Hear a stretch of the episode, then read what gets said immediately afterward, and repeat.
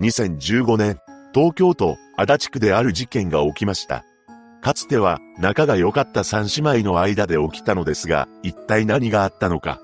詳細を見ていきましょう。後に本件を起こすこととなる江川悦子は東京都で出生します。彼女の実家は複数の土地を持っており、資産家として知られていました。そして父親は不動産を経営しながらも電力会社で働いていたそうです。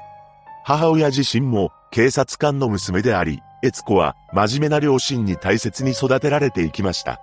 また、彼女には姉と妹がおり、三姉妹だったと言います。このような家庭で暮らしていた三姉妹は、見慣れえぎ正しい女性に成長していきました。そして、三人で外出することもあり、仲のいい三姉妹として知られていたようです。そんな中、最初に長女が結婚し、実家を巣立っていきました。それから8年ほどが経過し、悦子も結婚することになります。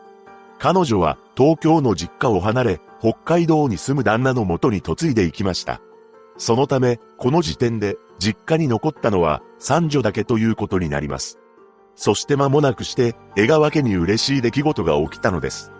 何でも、最初に結婚していた長女が待望の娘を出産したそうなのです。そうして生まれた娘は、両親にとって初めての孫だったため、一家は幸せに満ち溢れていました。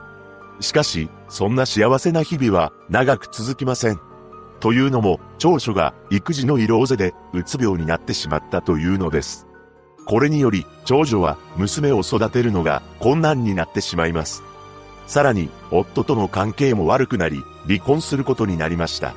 そのため、長女はまだ乳児の娘を連れて実家に戻ってきたのです。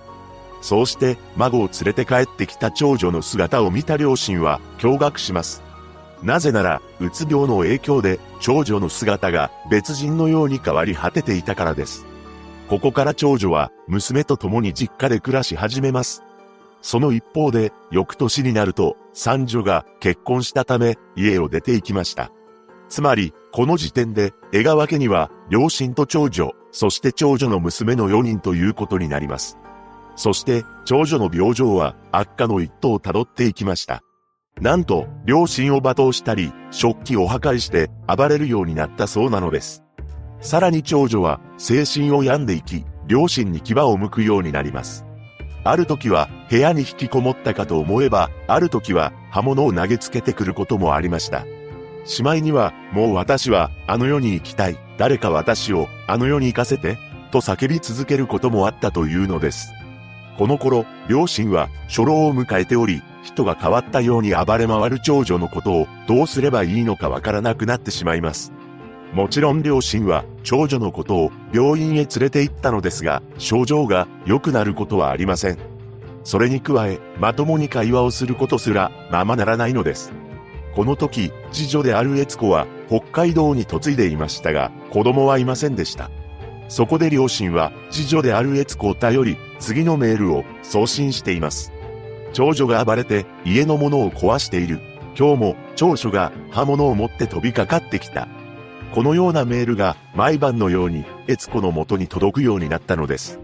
このメールを見た悦子は実家の状況が悪くなる一方だったため心配を募らせていきます。彼女は両親のことももちろん心配でしたが、長女の娘、つまり悦子にとって姪っ子のことが何よりも気がかりでした。そのため、北海道からたびたび東京の実家に帰って様子を見ることにしたのです。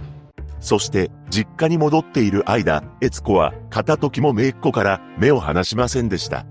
食事の時や寝る時もずっと一緒に過ごしており、姪っ子に危害が加えられないように見張っていたのです。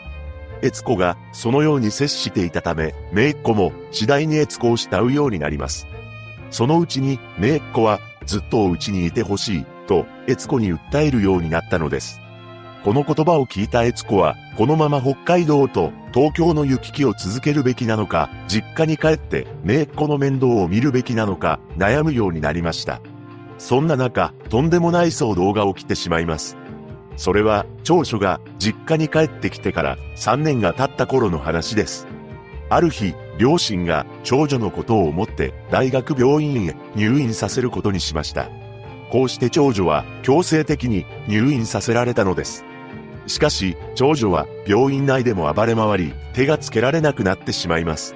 そして驚くべきことに、入院してからわずか2週間で病院を追い出されてしまったのです。こうして退院させられた長女は実家に戻ると両親に怒りをぶちまけました。これ以来、長女は実家でさらに暴れるようになってしまったのです。姪っ子も自分の母親が暴れ回る姿を見て泣き叫ぶことが多くなってしまいます。この状況を知った悦子は次のように決意を固めるのです。東京に戻って私が姪っ子を育てる。私は姪っ子の母親として生きるんだ。このように決心した悦子は2006年の春に離婚して北海道から東京に戻ったのです。この時、悦子は実家の家業を継ぎ、不動産の収入があったため、ある程度の時間が確保できました。そして、実家に戻った悦子は、本当の母親以上に、姪っ子に対して愛情を注いでいったのです。ただ、長女の精神は全く回復することはなく、恐ろしい行動に移ります。なんと、ある夜いきなり、ロープを手にして、これで、私の首を絞めろ。こんな辛い人生は嫌だ。などと叫んできたというのです。次第に、お前の命を奪ってやると言い出し、ハサミを投げつけることもあったと言います。このような事態は、昼でも夜でも、お構いなしに起きるため、悦子は、姪っ子のことを一人にさせておくことはできず、心の休まる時間がありませんでした。その一方で悦子は、にこやかに、近所付き合いをしており、近隣住民とは、いい関係を築いていたようです。ただ、時折疲れた表情を浮かべることもあったと言います。そんな中、さらなる悲劇が江川家を襲いました。何でも、父親が病気で他界してしまったというのです。さらに、母親の体にも癌が見つかってしまいます。この時にはかなり進行していたようで、父親が亡くなってから2年後には母親も他界してしまいました。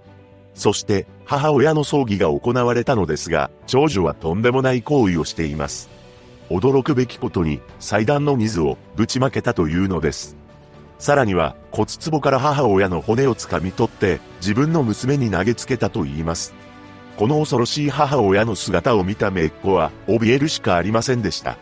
こうして両親が先立ってしまったため、実家には長女、悦子、姪っ子の3人となります。そんな生活を送る中、悦子も心のバランスを崩してしまいました。彼女はいきなり号泣したり、眠れなくなっていきます。そのため、病院に行き、医師に診てもらうことにしました。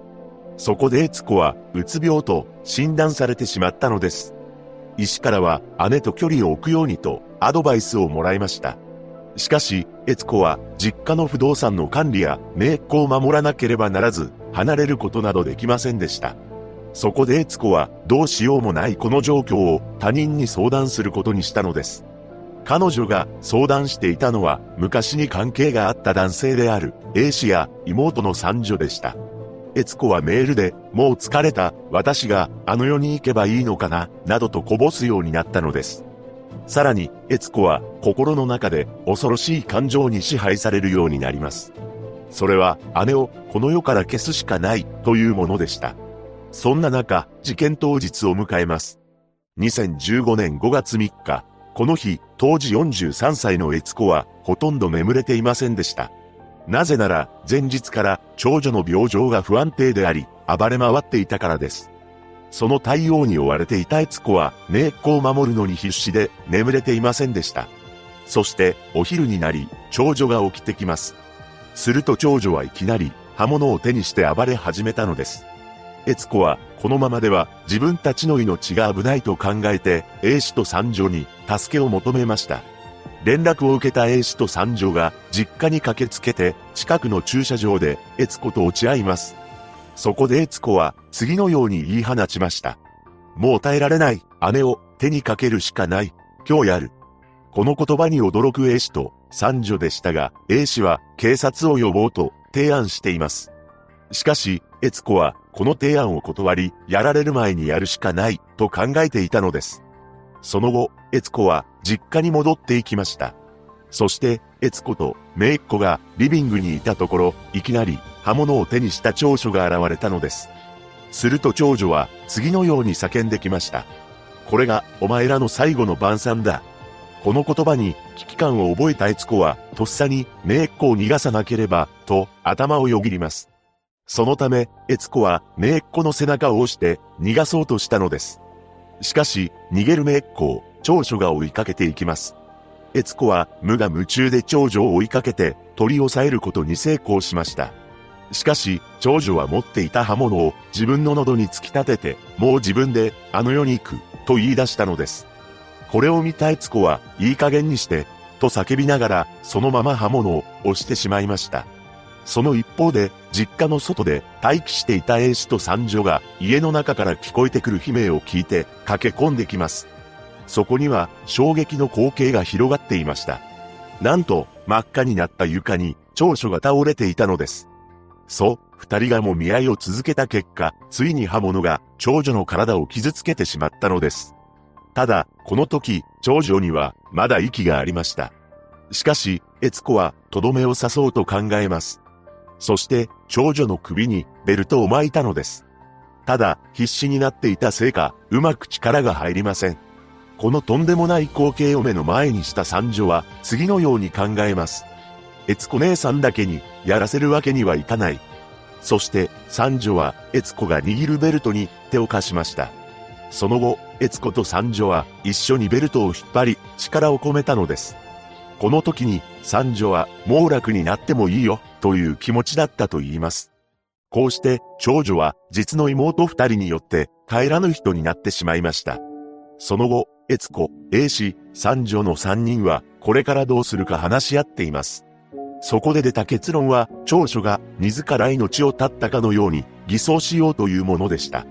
やはり、ねえ、このことが気がかりであり、三女も子供がいたため、犯罪者になるわけにはいかないと思っていたのです。